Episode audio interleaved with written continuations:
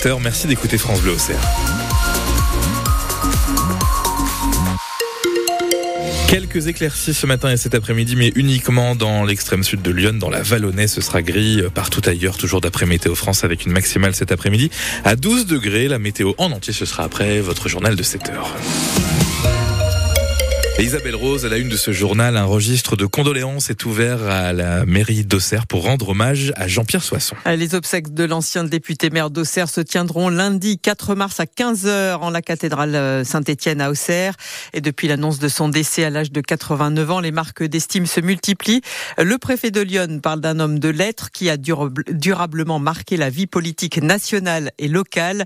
Et l'Élysée salue le parcours d'engagement et de fidélité de Jean-Pierre Soisson un précurseur, un rénovateur, un bâtisseur dans sa ville, peut-on lire dans le communiqué que vous pouvez retrouver sur notre site internet.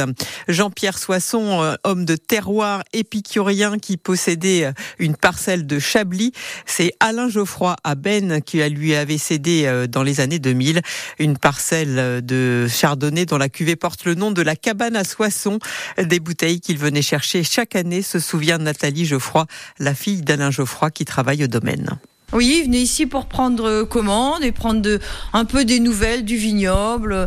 Ça, enfin, c'est quelqu'un qui a toujours euh, été assez chaleureux et avenant, donc euh, il avait une bienveillance naturelle euh, vis-à-vis -vis de tout le monde, que ce soit les salariés, les dirigeants.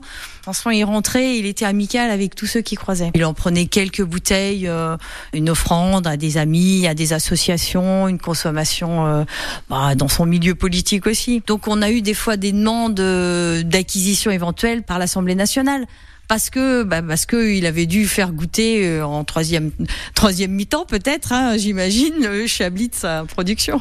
Donc quoi, c'était pas pour rien. Ah bah c'est un moyen de communication comme un autre, tout à fait, oui. Et cette parcelle restera dans la famille Soisson. Un Iconais de 54 ans, condamné à 6 mois de prison avec sursis pour avoir fait des propositions sexuelles à une adolescente mineure. Les faits remontent au mois de janvier. Sur un site de rencontre, cet homme a discuté avec une mineure de 14 ans pendant plusieurs jours. La conversation a vite dévié vers des propos à caractère sexuel. Il lui a même donné rendez-vous. L'adolescente était en fait un gendarme qui travaillait sous pseudonyme. À l'audience hier, ce mari et père de deux enfants majeurs a exprimé des regrets sans tout parvenir réellement à expliquer son attitude, Delphine Martin. Cheveux grisonnants, regard perdu, le prévenu répète cette phrase Derrière l'écran, c'est facile. Timide, il fréquente ce site depuis trois ou quatre ans pour parler uniquement, dit-il. Sauf que la conversation avec la fausse adolescente dérape au bout de quatre jours. Il lui parle de sexe dans des termes crus. J'ai fait du mal à beaucoup de personnes de mon entourage, reconnaît le quinquagénaire, mais il assure qu'il n'avait pas l'intention de passer à l'acte et reste incapable d'apporter une réponse à la question du pourquoi.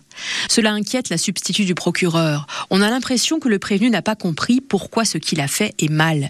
Il savait qu'elle était mineure, il n'a pas su avoir la bonne attitude, plaide la magistrate.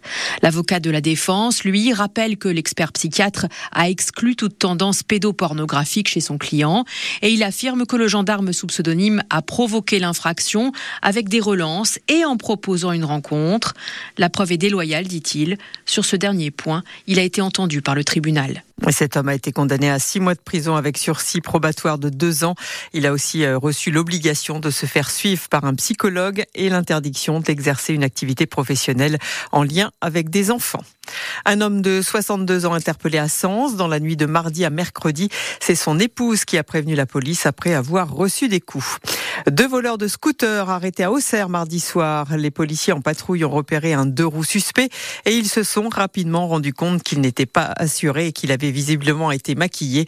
Les deux mises en cause, âgés de 22 et 32 ans, ont été placés en garde à vue pour recel de vol issu d'un vol en réunion. Le propriétaire du scooter a été avisé et doit déposer plainte. Les sénateurs ont validé hier l'inscription d'une liberté garantie de l'interruption volontaire de grossesse dans la Constitution, malgré les réticences de la droite. Le texte a été adopté par 267 voix pour et 50 voix contre. Après plus de trois heures de discussion, parfois agitée et sans modification, le texte doit désormais être soumis au Congrès qui va se réunir lundi à Versailles. Il est 7h05, vous écoutez le 6-9 France Bleu Auxerre et le journal d'Isabelle Rose. Ils peuvent dire qu'ils vieillissent quatre fois moins vite que les autres. Et de qui s'agit s'agit-il, me direz-vous Eh bien, de toutes les personnes qui sont nées un 29 février, une date qui n'apparaît que lors des années bissextiles, donc tous les quatre ans. Et c'est le cas cette année. Et seuls quelques millions de personnes hein, dans le monde ont cette date de naissance originale. Françoise, une jovinienne, en fait partie. Cette ancienne employée de mairie à la retraite est née le 29 février 1960, mais n'allez pas lui dire qu'elle fête ses 64 ans. C'est mon 16e anniversaire. Un anniversaire tous les 4 ans en fait.